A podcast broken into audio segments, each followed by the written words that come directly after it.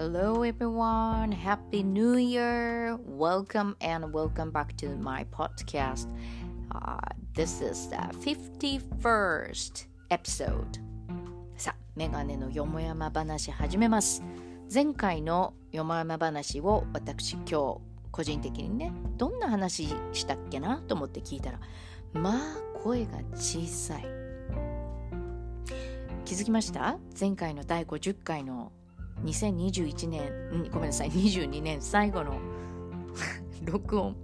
夜中の3時半とかに撮ってたので、めっちゃくちゃ声ちっちゃいの。しかも布団の中であれ、レコーディングしてたので、めちゃくちゃ暗い。これは良くないね。ということで、2023年仕切り直しで第51回となりました。メガネのよもやま話でございますと。今日はですね、えー、やはり2023 started ということで New Year's Resolution What is your New Year's Resolution? ということで今日の皆さんの、えー、今日のっていうか2023年の目標は何かということをお聞きしたいなと思って、えー、よもやま話をね録音しております、えー、本日は1月の9日です、えー、なのでもう12時切ってると思うので10日ですね。1月10日になります。さて私個人の目標でございます。前回もちょっとね伝えたと思うんですけどまず昨日夜中までですね、えー、私ティーソルの、えー、テテソルの、えーえー、最後のねエッセイを書き終えました。ユニット20あってよっしゃよっしゃと思って頑張ってて終わったと思ったらなんかいきなり最後ラスボスがダダンダンダダンって出てきたんですね。頑張りましたねどうもありがとうみたいな。え？みたいな。まだあるよみたいな感じを優しく教えてくれたものでね。私の T ソルのコースポッドキャストも ITTT という T ソルのコースあるんですけども、うん、思ってた以上に丁寧でやり取りもスムーズでした。メール送ったら次の日にちゃんと返ってきてたし、なんか申し訳ないけど、海外の corresponding education course って、e ラーニングコースって大丈夫かなとか思いながらね、超円安の時に、えー、私カードを切ってしまったもんですから、とんでもない値段でこれのコースを受けたんですけど、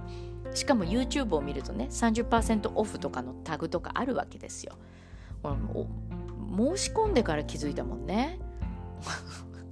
で、ポッドキャストにもあるので、ぜひ聞いてほしいんですけど、すごく、あの、情報も、今の話をしてくださっていて、で、私の一つの目標としては、オンラインで、いろんな各地の生徒さんとレッスンをしたいなと思っているということなんですね。そう、私、あの、一応、ホームページは作ってるんですけどちょっとコーチって名乗るのをねちょっとやめようかなと思っていて普通に英語講師にしておこうとまあ仮名英語仕事人って書いてるんですけどあの英語必殺仕事人みたいな感じを思い出してその音に似せたら英語仕事人になったんですけどね英語を使っていろんな仕事をしたいなとガイドだったりそれからねもちろん英会話の先生だったりえー、 TOEIC や、英検のようなね資格試験を教えたりといろんなことできる人になりたいなと思っていたので英語仕事人っていう名前をつけております。はい、で、えー、そんな風にね、えー、T ソルを頑張ったかなと。1月中に終えるっていうのが目標だったのでまず終えたっていうのはクリア。あとはパスしていただかないとね困るなと思っています。それから英語の発音も少し鍛えたいと。今 T ソル終わったので自分の発音をもう少し鍛え上げたいなと。理由はまあ去年の暮れからですね、えー、企業研修で、えー、私勤めさせていただいてフリーランスとして勤めているところで TOEIC の資格試験のみを教えてたんですけども今度会話も教えてほしいということがありましてもちろんですと言って教えてみたんですがあの思いのほかね、えー、もう少し自分に工夫がいるかなということを思いましてやっぱり発音が綺麗な先生に習いたいかなっていうのとそれからなんかこういうニュアンスを伝えて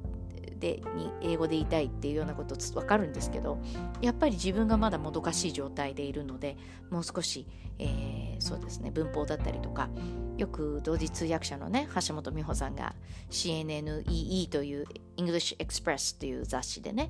インパクトコンパクトコンパクトインパクトインパクトコンパクト。ちょっともう一回聞かなきゃダメね。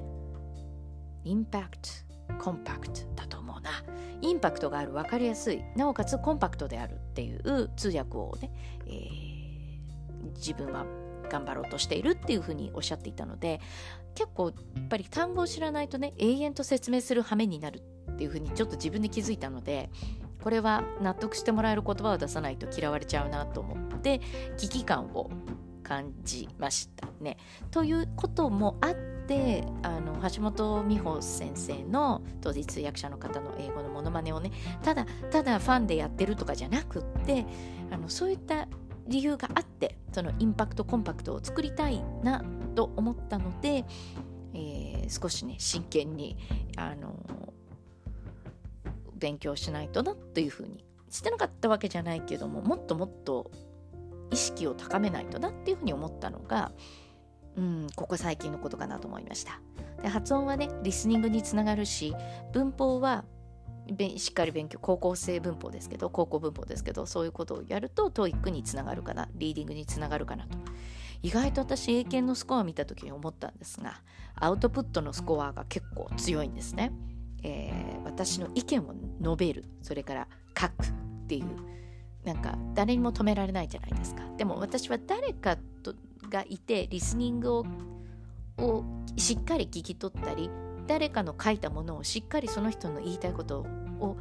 趣旨をしっかりと理解するっていうことがちょっと欠けてるというふうにスコアを見て私は分析しているので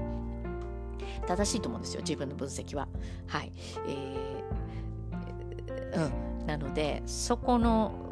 分析や勘はずれていないと思うのでここしっかりやらないとね、えー、今年また TOEIC の受験を復活させようと思っているのでちょっとメガネ的には頑張りたいなと思っているというのがやっぱり2023年に年を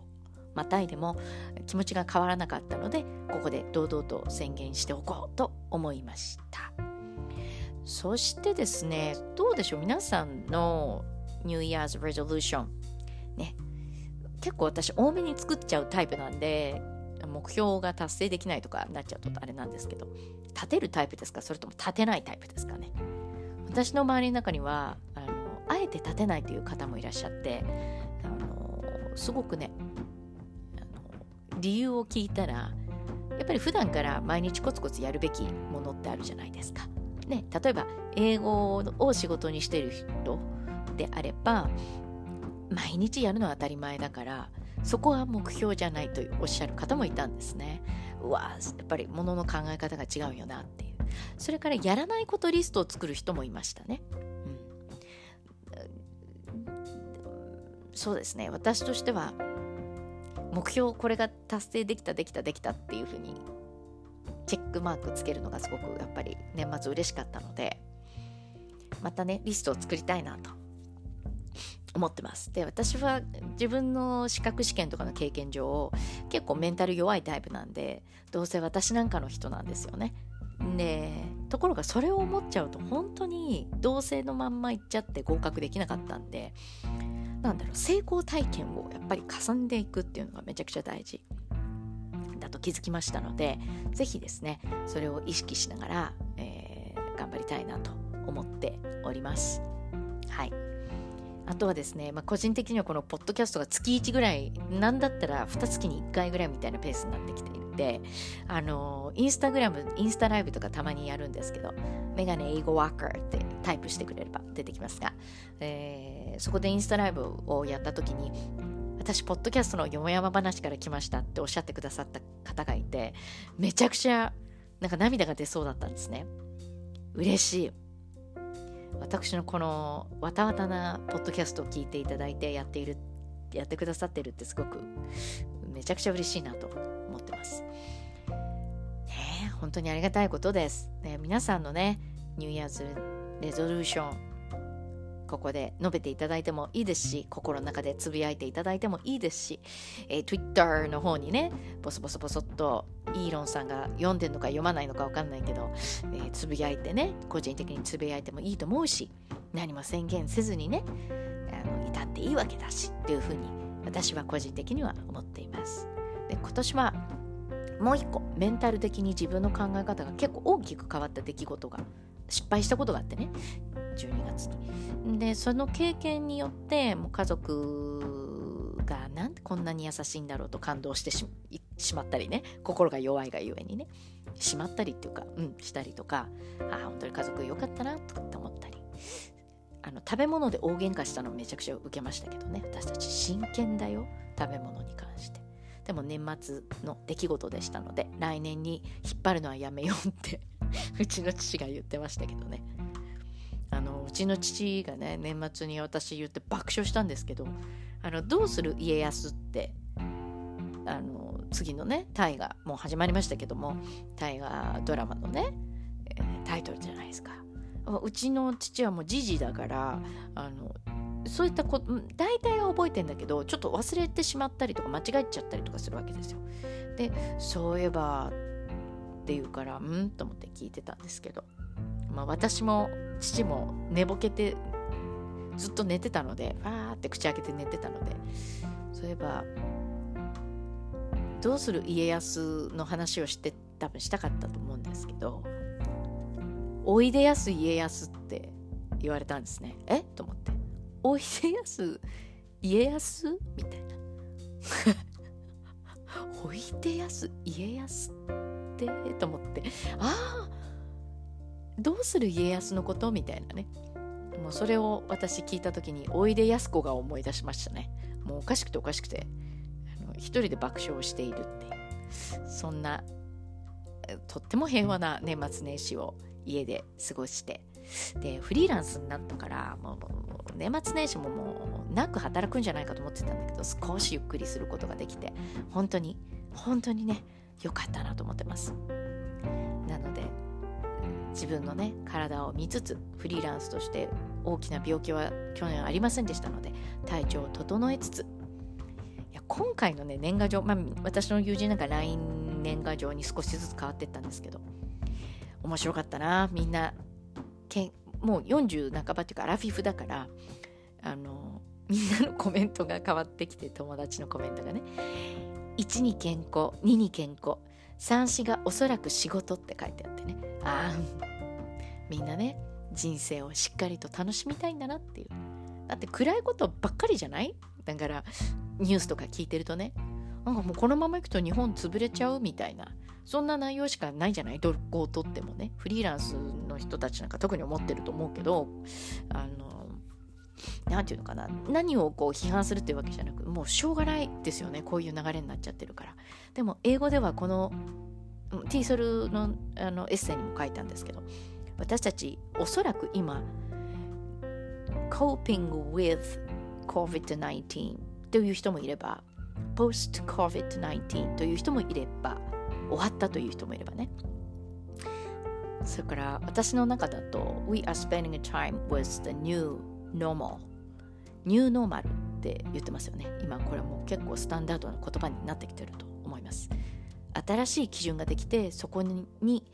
従っていくっていう従っていくっていうかな乗っていくっていう感じがいたしますよね。で2025年なんかはもう大きな転換期が来るとよくも言われています。だから例えばシンギュラリティとかねいう言葉が出てきたりとかコンピューターに関することだと思いますけれどもそれからリスキリングという言葉まあ私も含めですけど30代40代はどうやって年金ちょびっつで食べていくかっていう世代じゃないですか。で結構厳しい仕事の訓練とかも乗り越えてきたのに将来危ないということを目の前に知らされてっていうチームなんですね。世代なんですね。で私なんかはもうあの女子大生ブームもにも当たらなかったし女子高生ブームにも私入ってないんですよ。だからイエーイ女子大生ブームって走ったらスポットライトが女子高生に向かうみたいな。全然ね日に当たってないんですよ。なんて思いながらねあ面白い世代だなって。思いながらあのエッセイをあの書いてました。私のそのコースのね、ティーソルは自分の My Teaching Experience みたいなことを書いていいって書いてあった。ですね。まあ、いくつか、百何十とかの中から選ぶんですけど、それを見つけたので、もう私は自分の22年間のティーチングの人生をですね、5段階に分けてあの書きましたよ。